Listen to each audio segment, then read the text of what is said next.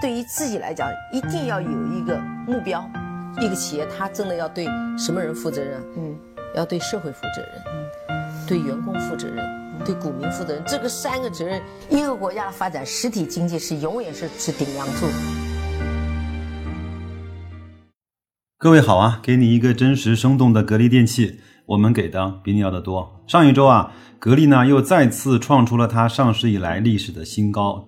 我相信在这个时候呢，很多人都是欢欣鼓舞的，都是。非常的开心的，因为当股价创了新高之后呢，就意味着在这只股票上没有任何人是被套牢的，都是获利盘，每个人都会很开心的，希望它能够再往上涨一涨。但是也会有人在上一次追高之后被买，也趁着这一次的创新高，把他手中的筹板呢把它卖掉。所以很多人对格力未来的走势呢。还是不一样的看法。那我呢，正好是前两天看了一个我也经常看的一个公众号，叫大树的格局。我在以前的节目中也曾经分享过他的文章。他呢也是持有格力的一个股东，他把自己的心路历程写了一篇公众号，我也给大伙稍微的去做一下分享，好吧？他说今天啊，格力电器又创新高，是本年度第三次的创历史新高。第一次呢是二零一九年的四月十九号。六十三点九元，第二次呢是二零一九年的十一月五号，六十五点一六元，第三次是二零一九年的十二月十八号，是六十六点一元。本来呢，他想着就是这次创新高的时间有可能会发生在二零二零年的年初，但是结果呢，今年就来了，在剩下的九个交易日的时间里，格力。再创新高呢？他认为是有难度的。如果大盘再配合一下的话，还是可以去期待的。二零一九年十一月十二号，他呢以五十九点一二元的价格又加仓了五百股，本想创新高之后做个短线，可是今天事到临头，还是忍住了。心想啊，未来格力呢也会上一百块，现在卖了是不是太亏了？他说他最近呢是持仓格力一整年，然后没有卖出一股，目前呢一。共有有一万零八百股，成本呢是三十八点四二，这个其实也算是一个相对比较多的的一个持股了，对吧？因为超过一万股还是需要一点时间和需要一点资金，甚至是需要一点勇气的啊。他呢是整理了几个表格，我觉得这个表格呢是整个这篇文章里面最有价值的部分。格力呢在有一个指标上是所有上市 A 股中的冠军，就是它从二零零五年开始一直。连续十五年，每一年创新高，这个是它非常非常厉害的一个可以值得去炫耀的一个指标。因为我们都知道啊，在其中，二零零七年到零八年是一个扭转熊的一个年份，从二零一四到二零一五也是一个扭转熊的一个年份。在这样的年份下，格力。都还能够在每一年，无论是怎么样，还能够创出它的新高，这个是非常非常的难能可贵的，也是唯一的一个在 A 股连续十五年年年创出新高的一只股票。也希望他的这个记录能够被格力不断的去保持，也不断的去刷新到十八年、二十年、二十五年，甚至是三十年。再来看一看亚军的情况啊，亚军呢就相对含金量就不是那么高了，它只有持续八年的每年创出新高。亚军有两家公司，不是你们现在想象的那个茅台啊，是恒瑞医药和苏泊尔，一个是在制药企业，一个是在家电企业。再来看看季军，季军呢有三家公司。我们都还是相对比较熟的啊，第一家就是茅台，第二家呢是古井贡啊，第三家呢是美的。所以呢，在冠亚季军三六家公司里面，有三家是家电，有两家是白酒，有一家是制药。所以整个消费的大消费，在我们国家的这种长牛的表现，从这张。这个数据来看也是非常的显现无疑的，持续创新高啊，是持股格力最具说服力的一个原因。这意味着什么呢？意味着在这十五年之内，你什么时候买入格力都不晚，最多套你一年的时间，它一定会给你一个盈利，或者是给你一个新高，让你相信呢，这是这是一只好股票，那它的股价就持续的创新高给你看，短期之内。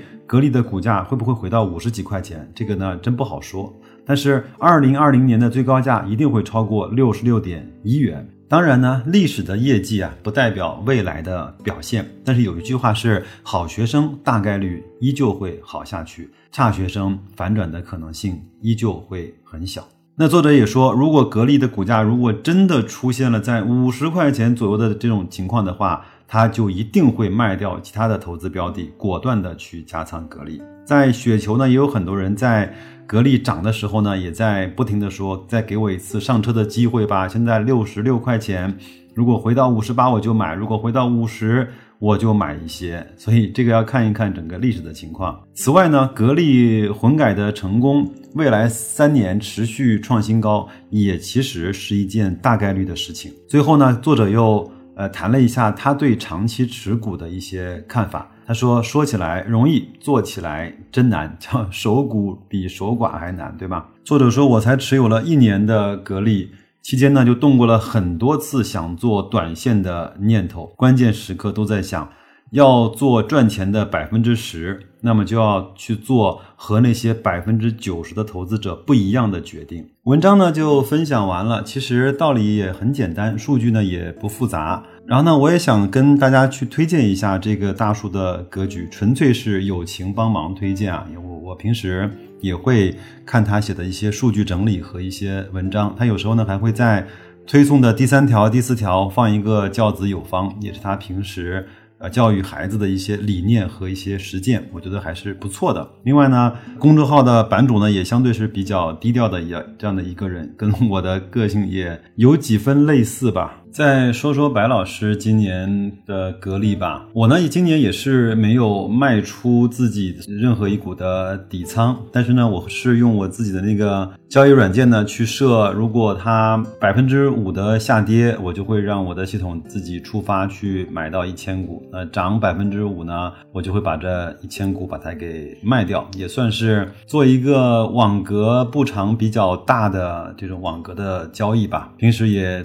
不怎么去看盘，它反正跌了呢就买一点，反正从六十几块跌到五十几块，我也买买过一两千股，涨上去之后呢又把这一两千股把它卖掉，大概就是这样的一个让他自己在跑着玩的这样的一个状态啊，反正底仓都还在。讲心里话，确实是在持有一只股票前面的一两年的时间是比较不踏实的，因为那个时候可能你的成本和股价相差不是那么的大，如果你现在。格力的成本是十几块、二十几块或者三十几块的时候，你对它的波动其实就不是那么的敏感了，因为你知道它每年的分红会极大的帮你缓冲你的持股成本。另外呢，我一直会告诉自己这样的一个数字：二零二三年啊，董小姐说格力要做六千亿，那很多人说她可能干不到六千亿，那我们打个折，她干到五千亿行不行？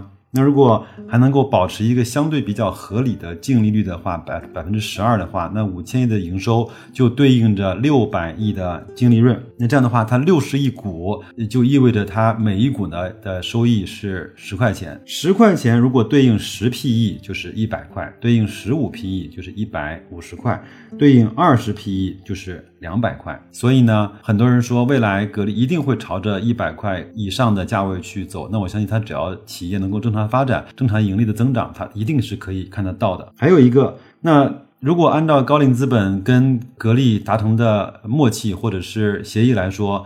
它要推动百分之五十左右的分红率，那么就意味着在二零二三年的时候，它应该每股呢会分出五元钱，对吗？那五元钱呢，我们把它反推成股息率，如果股息率是百分之五的话，对应的股价应该是在一百元。那如果股息率是百分之四的话，对应的股价应该是在一百二十五元。百分之四的股息率对一个公司来说，其实也不是那么容易的，好吗？那对应百分之三的股息率，相对还是一个比较正常的逻辑水。平的话，对应格力的股价应该是在一百六十七元。我们只要对格力这个公司啊有一定的信心和有足够的一些了解，我们就可以比较放心大胆的去持有这只股票更长的时间。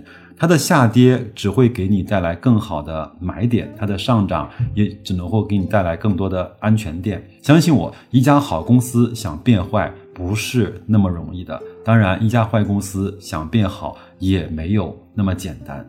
既然我们找到了一个能够陪伴你。更多年的一家好公司，那为什么不去跟他去长相厮守呢？为什么还要去三心二意呢？